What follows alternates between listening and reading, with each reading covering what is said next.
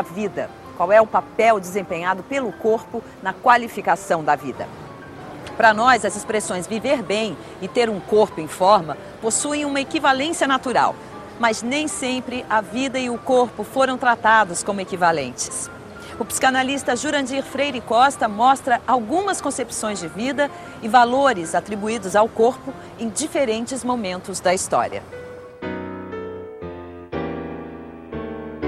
Eu diria de maneira sintética, de forma abrupta, que ser sujeito é lidar com o resto, com o resto da vida que foi pensado de diferentes maneiras, em diferentes culturas, e como é próprio, assim, um pouco da minha maneira de pensar, que é a maneira de pensar por contrastes, para que a gente possa perceber mais facilmente, né?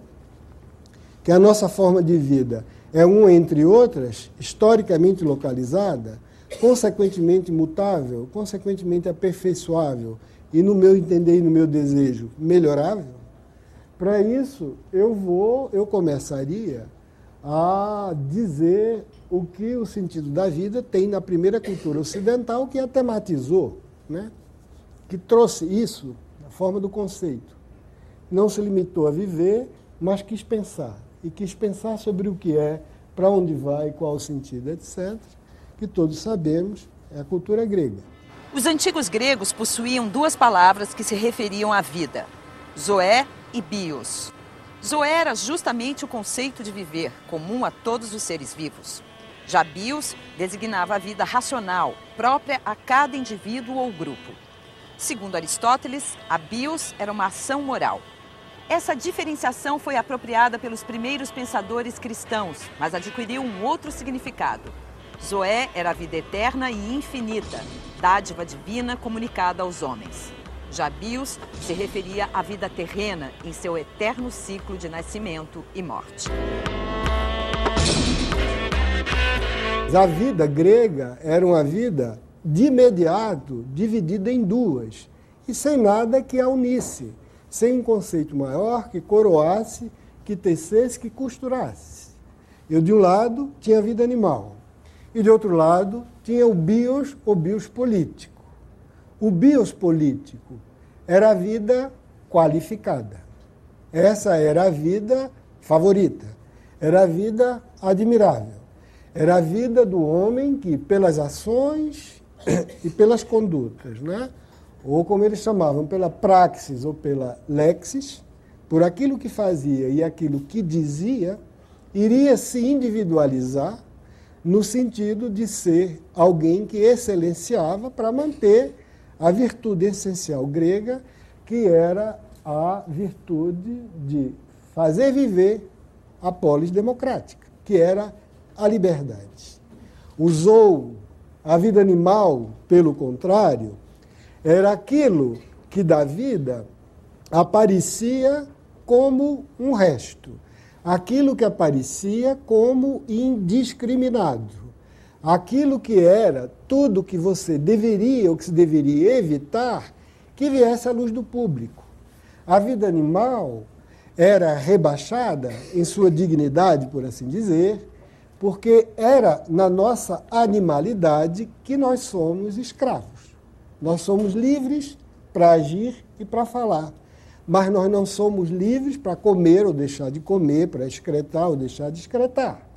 Ali, o homem grego via sua dignidade diminuída pela repetição, pelo mesmo, pela permanente renovação de uma mesma necessidade indicativa de sua servidão.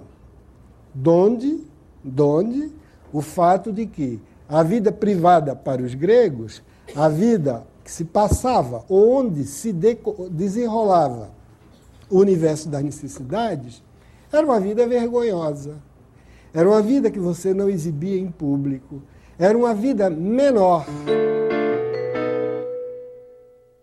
Qual é o destino grego desse resto? Ou seja, dessa vida que não é qualificada, dessa vida que não é superior, esse destino era o destino de ficar oculto, escondido, entre quatro paredes. E o que é que o homem livre faria desse resto? desse destino, ele tinha que ter o simples cuidado de ser moderado. Não comer demais, não beber demais, não ter relações sexuais demais, não ser violento demais. Nada disso estava prescrito dentro da legislação, nada disso era punível passivo de punição. Simplesmente ele fazia aquilo porque, mostrando que ele podia governar esse resto da vida sem qualificação, e eu digo sem qualificação cultural nos termos ideais, ele mostrava que governando a si, ele estava habilitado a governar os outros, ou seja, a decidir pelos destinos de Atenas. Então, era o resto, então, o resto da vida que devia ser escondido, para então ser governado como uma espécie de preliminar, de prévia, de teste, de estágio de aperfeiçoamento, para que você pudesse ser o bom governante. A negação do resto do homem significa, no fundo, a desqualificação do corpo na definição da vida. Corpo em grego, o soma, ou a palavra soma, nada dizia sobre a vida.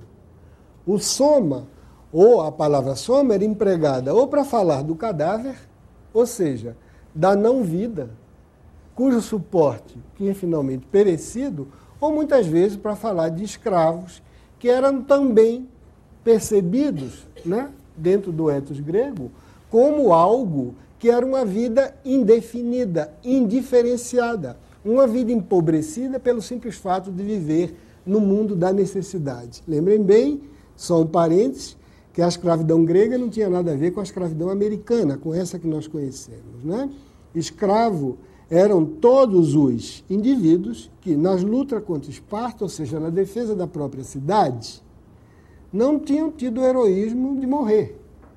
Tinham preferido guardar a vida animal, sacrificando a vida heróica a vida honrada. Então esses não mereciam a liberdade. Já que eles queriam a vida animal, eles tinham. Mas eles eram então o quê? Eles eram simplesmente não cidadãos, eles eram soma. O corpo, então, é indicativo de uma espécie de suporte neutro. Ele nada elucida a vida. Ele nada sintetiza a vida.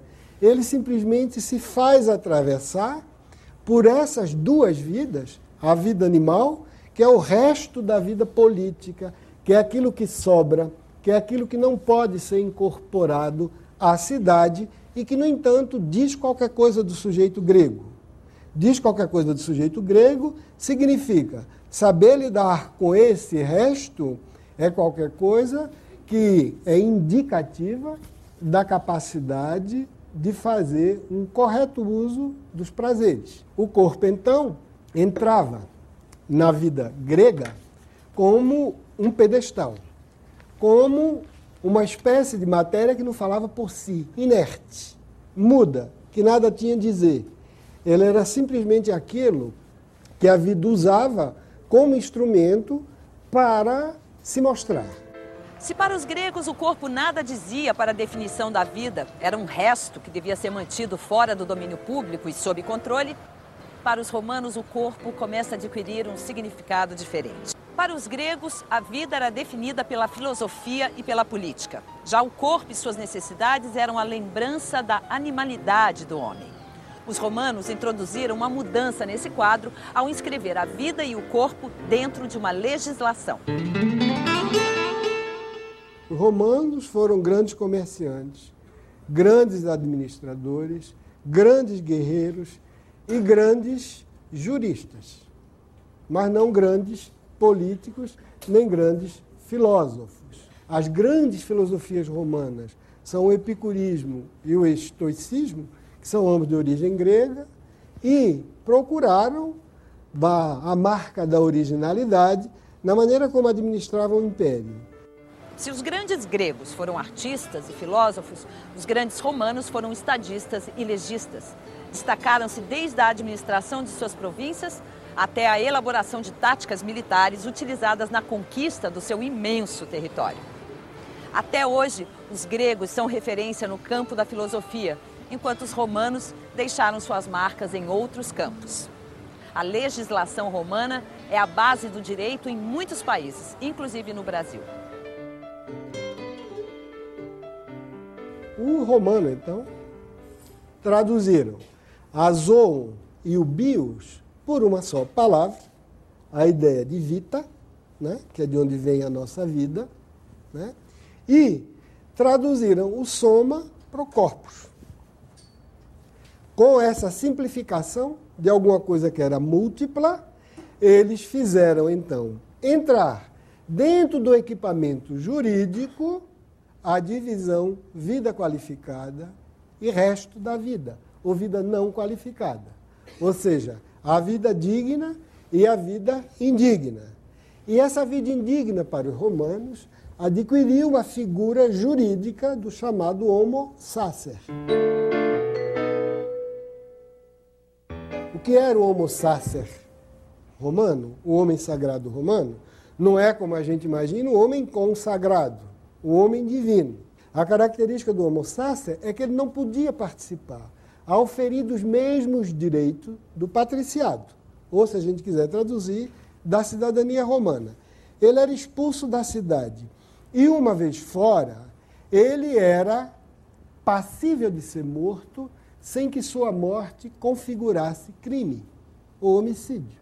Era literalmente um errante. Para que então existia essa figura do homo sacer, do homem banido, do homem reduzido ao corpo, do homem que não tinha a boa vida? O homo sacer existia por uma necessidade cultural específica de Roma, que era para afirmar a absoluta soberania do governante era o governante, era o soberano, quem tinha o poder de dizer quem merece morrer e quem pode viver. O homo sacer, o corpus e não mais o soma né, do homo sacer, então, é o resto da vida. É aquilo que não se enquadra na vida, cuja clareza, cuja decifração se fazia, sobretudo através do seu estatuto jurídico, era a lei que dizia o que era a vida, ou a vida boa de ser vivida, não mais a política, nem a filosofia. Pois bem, esse resto da vida, aquilo que não se enquadrava, diferentemente do resto grego, que devia ficar dentro de casa, no privado, e ser matéria de ascese, de autoaperfeiçoamento, de autogoverno, de melhora de si, isso aqui, esse resto da vida, passou a ser qualquer coisa que poderia ser eliminado, que poderia ser exterminado, sem que nenhum crime, sem nenhum excesso fosse cometido aos olhos do ideal da coletividade ou da cultura romana. Na Grécia, o resto é o que não acompanha o ideal prescrito pela filosofia e pela vida política. Em Roma, ele é o que não se encaixa no ideal prescrito pelo direito romano, que é representado justamente pelo corpo sem nenhum direito, inclusive o de viver, do homo sacer.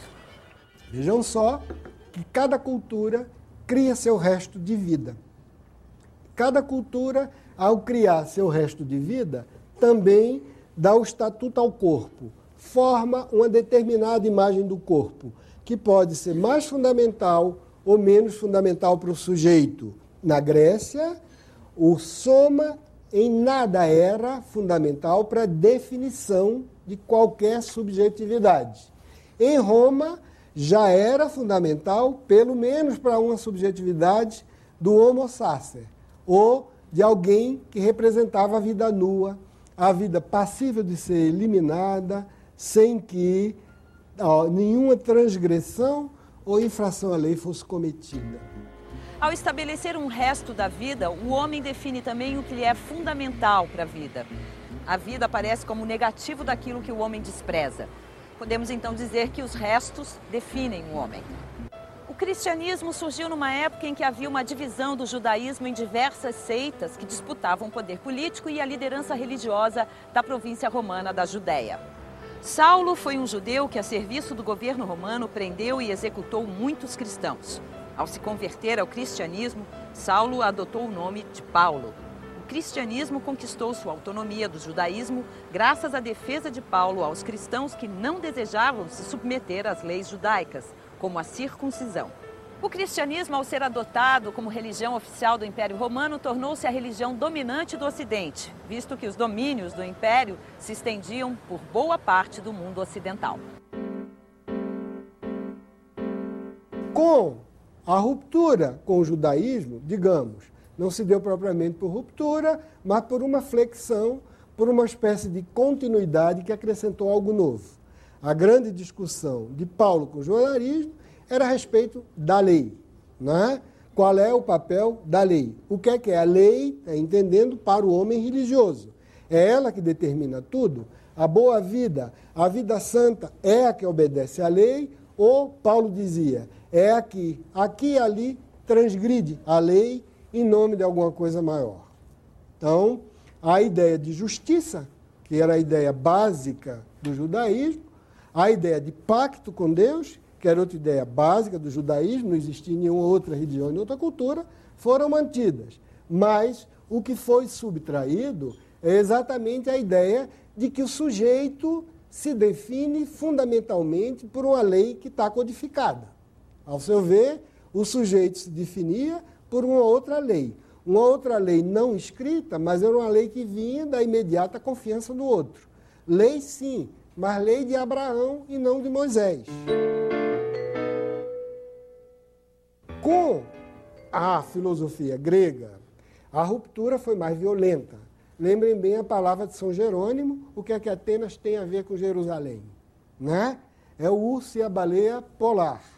Os dois não podem entrar em contato, tudo isso contra o exercício, àquela altura já platonicizante, contra o exercício que a filosofia grega tinha e se estava em fazer para incluir o cristianismo como uma pura ética e não como uma espiritualidade, como uma pura moral, como um capítulo da sabedoria. Os gregos descartaram o cristianismo pois estranhavam a falta de razão e a fantasia presente nessa religião.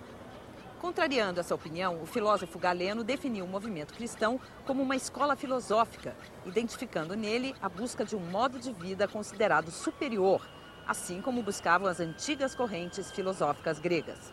Com o neoplatonismo e o resgate dos conceitos clássicos de Sócrates e Platão, surgem filósofos que buscam sintetizar o pensamento socrático e o cristão, igualando, por exemplo, o conceito de logos, razão, ao conceito de Deus.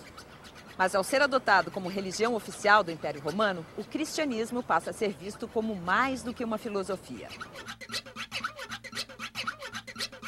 contra o juridismo romano, que afirmava que o poder vem da força, da violência de criar e descriar a lei, de dizer aquilo que é exceção pela força do soberano, Paulo dizia: Pois bem, eu vou opor a fraqueza de Deus. Nada existe tanto quanto a ideia de que Deus é o fraco que veio para vencer os fortes e aos fracos, está entendendo que ele se alia. E é a fraqueza que está a sua força. Esse discurso, então, né, contra a ideia de lei como código, contra a ideia da sabedoria ou da sensatez, se vocês quiserem, persuasão racional. E essa ideia da fraqueza como fonte da força, tudo isso definiu o que o cristão pensava sobre a vida. Qual era a vida cristã? A vida cristã, de novo, não é? como a vida grega, e um pouco diferente da vida romana, era uma vida dividida em dois. Um mesmo vocábulo, vida, né?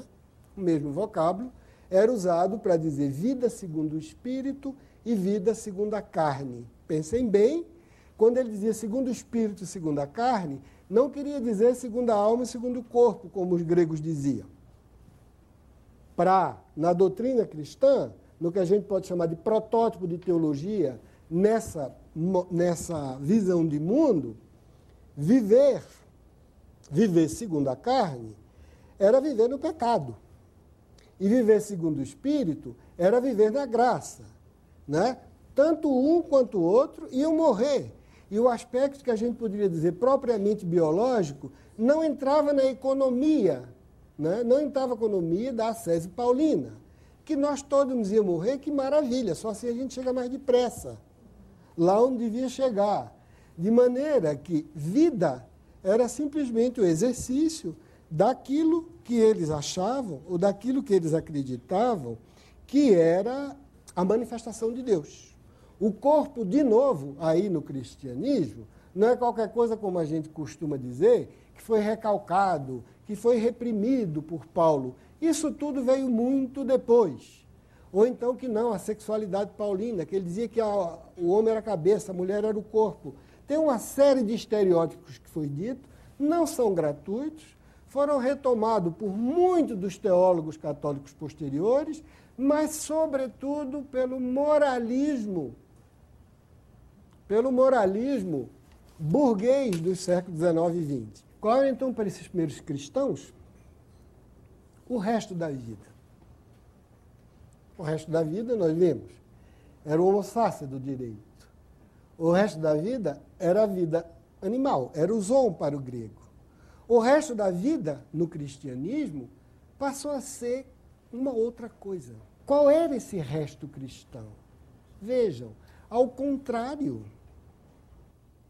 dos gregos e romanos, o resto cristão era o excesso do amor divino. Era o excesso de Deus. Se a minha vida tinha sido uma doação dele, minha vida não esgotava a vida dele. A minha situação como ente, em absoluto, era exaustiva daquilo que era a essência ou a substância do ser. De maneira que a vida divina estava sempre me solicitando a ser mais do que aquilo que eu era. Então, esse Deus traumático fazia com que a vida messiânica fosse uma vida inquieta, uma vida atribulada. Lidar com esse resto da vida divina, implicava, se vocês quisessem, duas exigências ao cristianismo. A primeira é que eu nunca poderia dizer que nenhuma vida não era conforme o amor, simplesmente eu não sabia.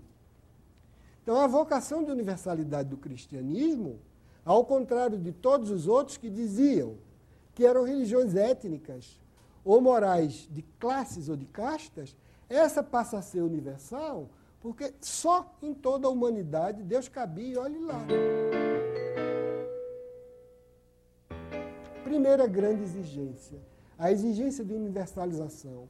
A grande briga com os cristãos judeus se deu em torno disso, em torno da circuncisão, se é sábado ou se é domingo. E ele dizia, pouco importa, se um burro cai, está entendendo? Dentro de um poço e é sábado, eu vou lá e tiro o burro. Está entendendo? Se uma pessoa está doente dia de sábado, eu não vou trabalhar porque é a lei. Não, eu vou. Eu jamais sei onde a vida divina está.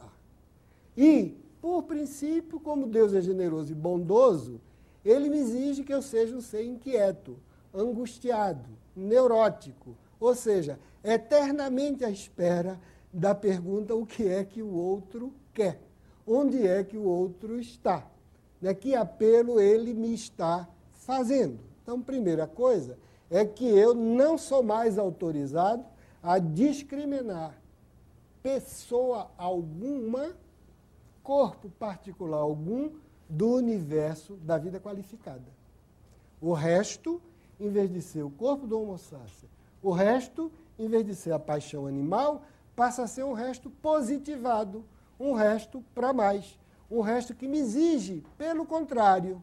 E aí sim, que em vez de ter existência plena, como patrício romano, que em vez de ter existência plena, como cidadão grego, eu tivesse sempre uma existência em falta. Uma existência por se completar.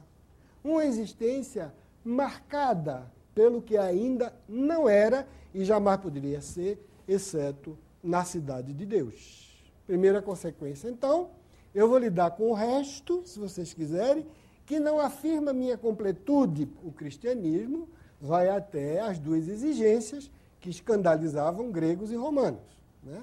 A exigência que escandalizava o grego, você sabe, é a ideia da introdução do perdão nos negócios humanos é a ideia do amar os inimigos.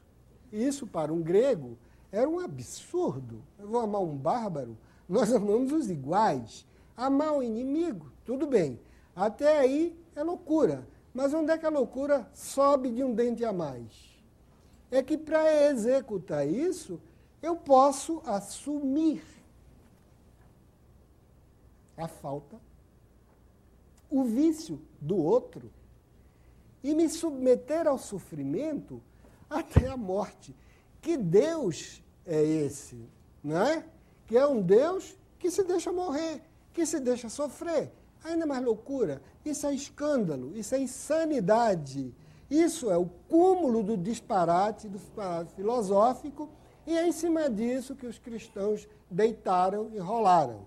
Dizia, ah, muito bem, a tua filosofia não te serve de nada.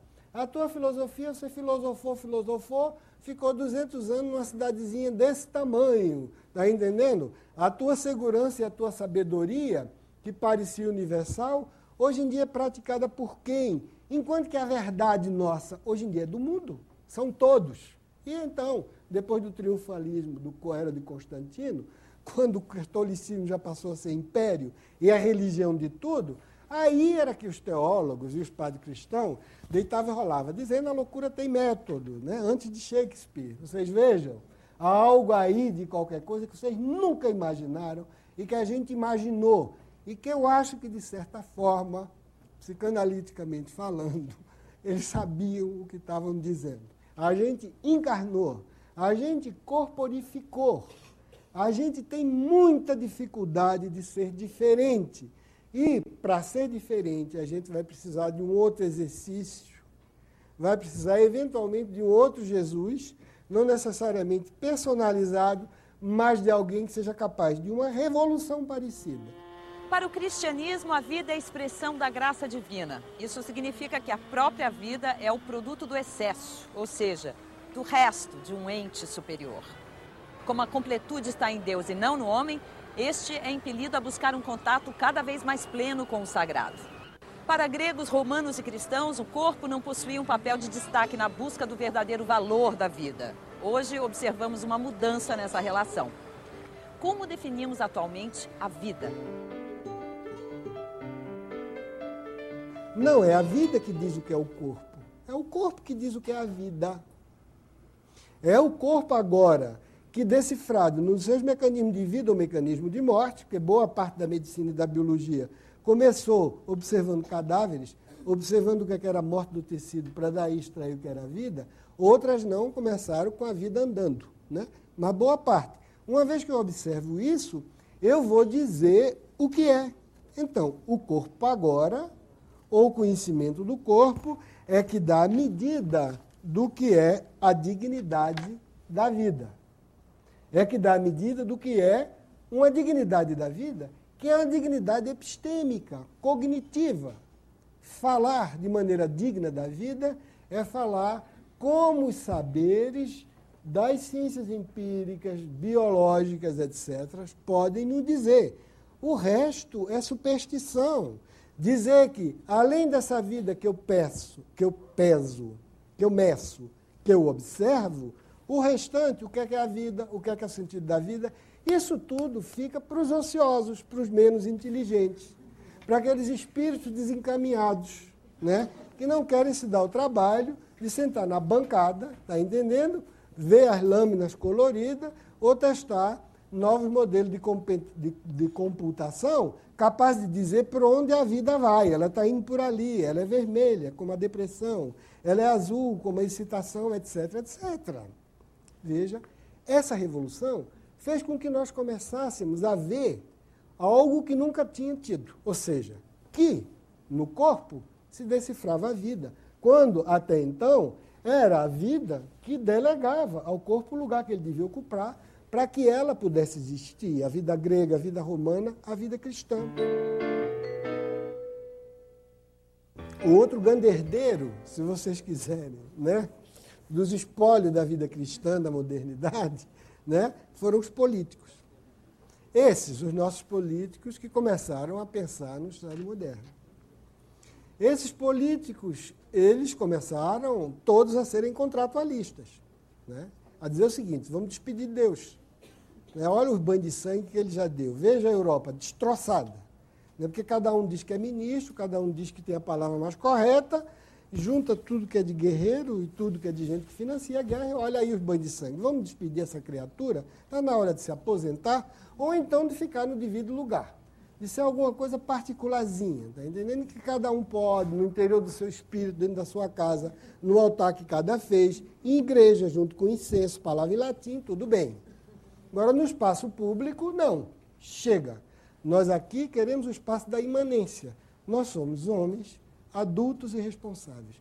O obscurantismo acabou, a idade da infância da humanidade também. Somos seres autônomos, consequentemente proprietários daquilo que nos produz.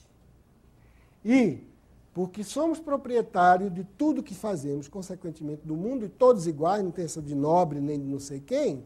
Né? nós estamos no auge, no início da grande revolução democrática burguesa, porque somos proprietários, eu tenho que, no terreno da certeza, provar para vocês.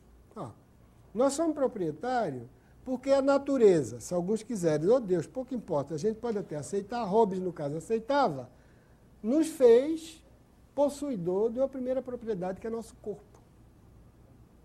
O corpo é a primeira propriedade.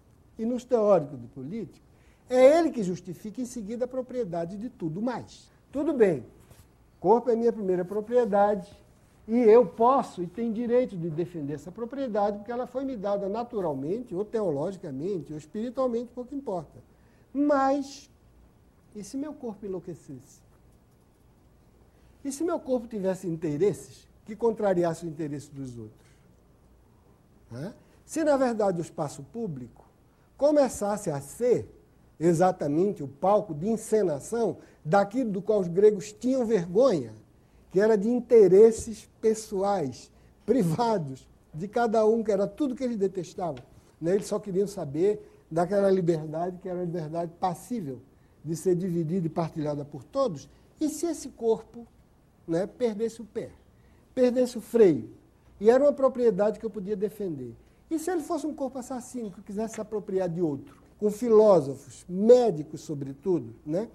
cientistas e políticos, começou a tornar esse corpo é, um corpo domesticável. Um corpo que eu pudesse dizer, bom, está aqui a vida das nações. Depende dele. E, evidentemente, todos sabemos que quanto mais eles normatizavam, mais desvio criavam. Não é?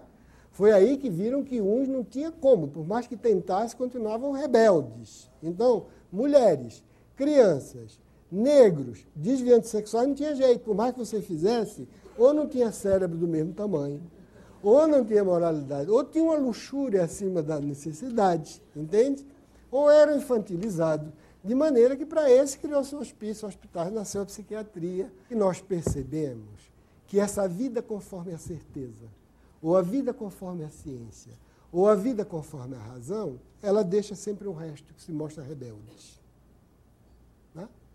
Mas enquanto esse resto que se mostra rebelde, eu tinha uma maneira de dar sentido a ele, helenicamente, gregamente, romanamente, cristamente, atualmente esse resto está órfão. Atualmente esse resto não tem quem o recupere.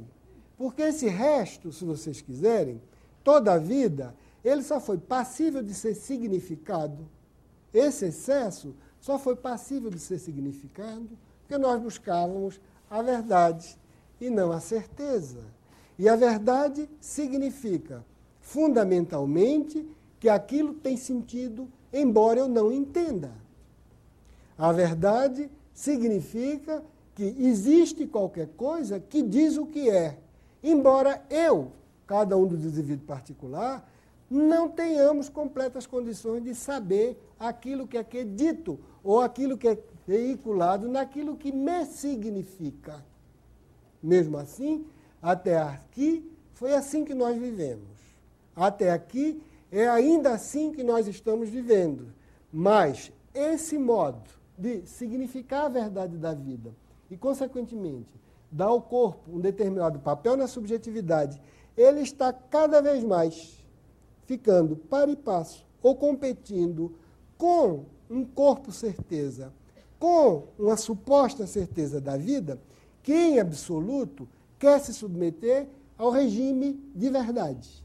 E regime de verdade por regime de verdade, eu estou dizendo, é algo que me humaniza justamente porque não me define de modo exaustivo. Porque me deixa uma margem, porque me abre uma possibilidade infinita de me descrever sempre de outra maneira. Porque o que se buscou até agora com verdade sobre o corpo, sobre o sujeito, que é essa lição que nós temos dessas grandes visões de mundo, judaico-cristã, grega e helênica, que é o nosso legado e que ainda é até hoje, em muitos momentos, pois bem, nesse momento em que você tem um discurso cientificista, eu não diria assim, científico, né? Cientificista, sobre a certeza do que é a vida e que eu tenho que descobri-la nos mecanismos internos ao corpo, que aquilo que resta é entregue, se vocês quiserem, a uma espécie de reinvenção particular, muitas vezes feita de pedaços de convicções sem garantia, sem ter efetivamente quem possa assegurar que é segundo aquilo que é o bem viver, segundo aquilo que se é virtuoso. Esse, penso eu, é o drama que nós vivemos. O senhor disse que a vida se decifra no corpo. Num mundo como hoje, em que há tantas pessoas deprimidas e pessimistas, onde é que está a vida, então? Hum. Olha, eu acho que, que, que o exemplo que você está dando, né, da depressão e, e do pessimismo, significa que a gente está confuso em relação ao agente imediato da crença e da verdade. Não é? O que é que eu quero dizer com isso? Porque a gente se deprime tanto? Porque nossos adultos e nossos pais são partidários da tal crença descafeinada. Ou seja, eles estão sem condições, porque eles próprios estão submetidos a todo esse matraqueado, de não dizerem: olha, o bem é isso. É assim. Entende? E se alguém perguntar, defina o bem, ele vai dizer o bem é isso. E o outro vai dizer, ah, não é. Se ele aceitar ser suporte de uma opinião que o outro discorde, muito bem. Se ele vacilar porque quer estar certo, então ele vai dizer, ah, tem razão, meu filho, o bem é relativo. O bem depende de uma verdade comunitarista, comunitária. O bem depende de consenso. Quer bem aqui, não é bem ali. Tudo bem, papai, não é bem aqui, não é bem ali, mas acolá é bem?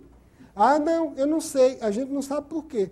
Porque o psicólogo disse assim, porque o etólogo disse assado, porque o biólogo disse ensopado, porque o cientista cozinhado e o padre gratinado. Consequentemente, eu não sei te dizer como é que se come o bem. Eu acho que é empanado, mas não tenho muita certeza. Ah, é? É. Tudo bem. Então eu posso sair por aí, papai, tá entendendo?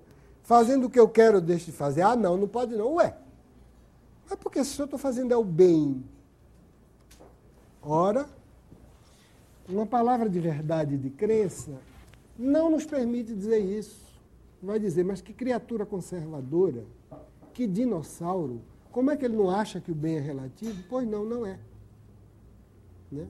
O bem não é relativo. E porque ele não é relativo, ele permite que a gente tenha essa expansão dessa discussão em torno dos seus temas correlatos.